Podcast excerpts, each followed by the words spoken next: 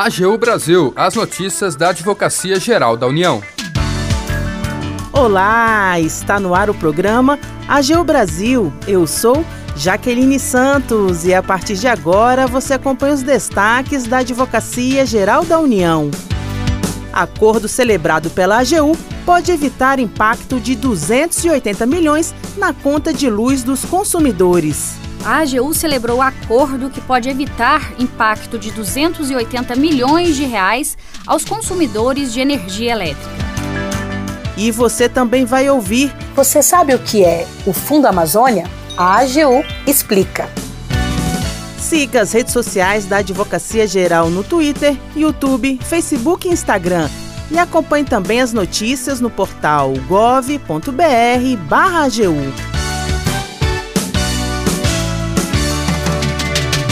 Acordo celebrado pela AGU pode evitar impacto de cerca de 280 milhões de reais na conta de luz dos consumidores. Os detalhes com a repórter Tcherana Guimarães.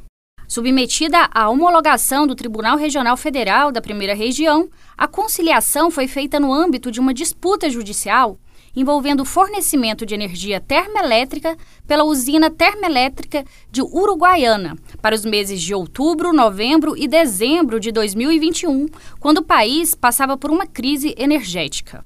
A empresa Ambar Uruguaiana Energia, responsável pela UTE Uruguaiana, alegava em ação judicial que o operador nacional de sistema elétrico teria cancelado indevidamente o contrato de compra e venda de energia termoelétrica celebrado em 2021. Já a AGU sustentava nos autos que o contrato foi cancelado para os meses de novembro e dezembro após a empresa não conseguir atingir o percentual de 50% da geração estipulada para o mês de outubro de 2021.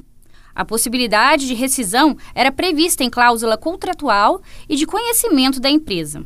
A companhia alegou que não teria conseguido cumprir o contrato por dificuldade de acesso ao gás natural, mas para a AGU, o risco deveria ter sido calculado e previamente planejado pela própria empresa.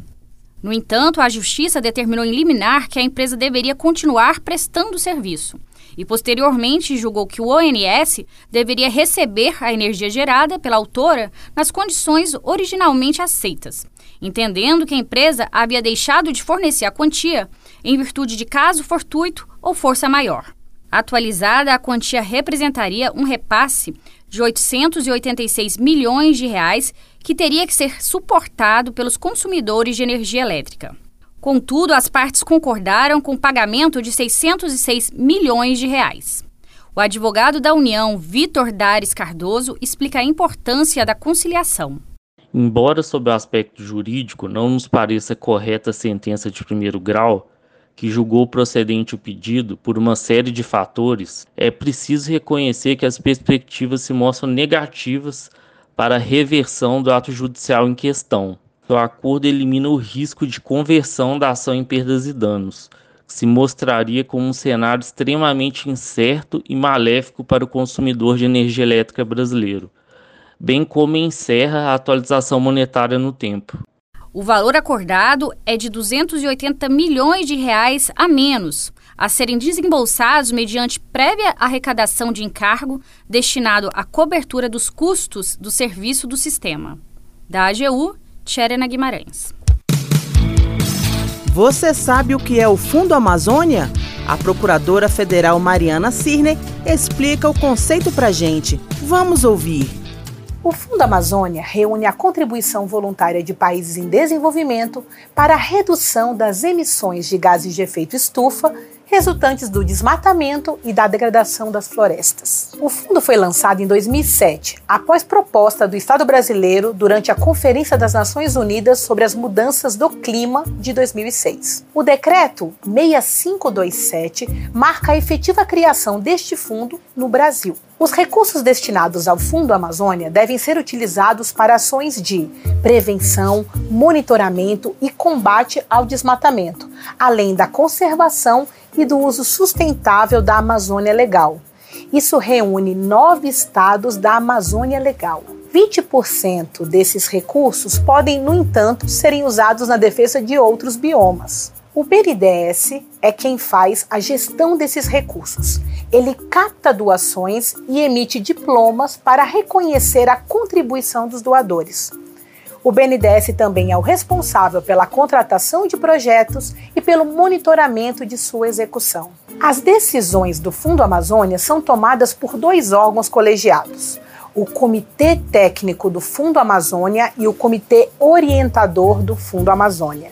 O primeiro deles é formado por especialistas que vão atestar a redução de emissões oriundas do desmatamento na Amazônia. O segundo com representantes de três eixos: governo federal, governo dos estados da Amazônia e a sociedade civil. Juntos, eles estabelecem as diretrizes e os critérios de aplicação desses recursos. Em 2022, o STF reconheceu que o Fundo Amazônia cumpre importantes compromissos internacionais de proteção desse bioma.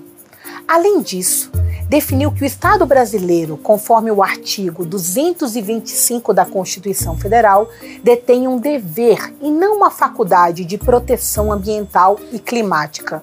Com isso, ficou consagrado o princípio da vedação do retrocesso em tutela ambiental. No dia 1 de janeiro, com a edição do decreto 11.368 de 2023, foi permitida a reativação desse importante fundo, garantindo que os recursos existentes pudessem voltar a ser utilizados. Definiu como prioridades para esse retorno projetos sobre monitoramento e controle do desmatamento, ordenamento territorial e apoio às populações indígenas e às comunidades tradicionais. Quer saber mais sobre a AGU e o mundo jurídico? Hashtag AGU Explica. Até a próxima!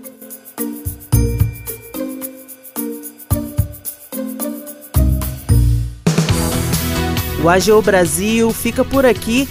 Você pode acompanhar as notícias e o trabalho da instituição no portal gov.br/agu e em nossas redes sociais. O programa é produzido pela equipe da Assessoria de Comunicação da Advocacia Geral da União.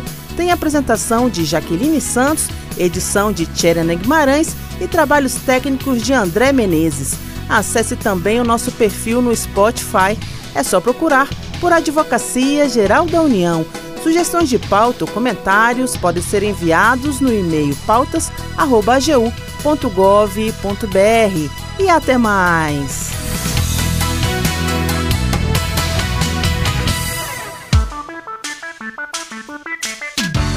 AGU Brasil, os destaques da Advocacia Geral da União.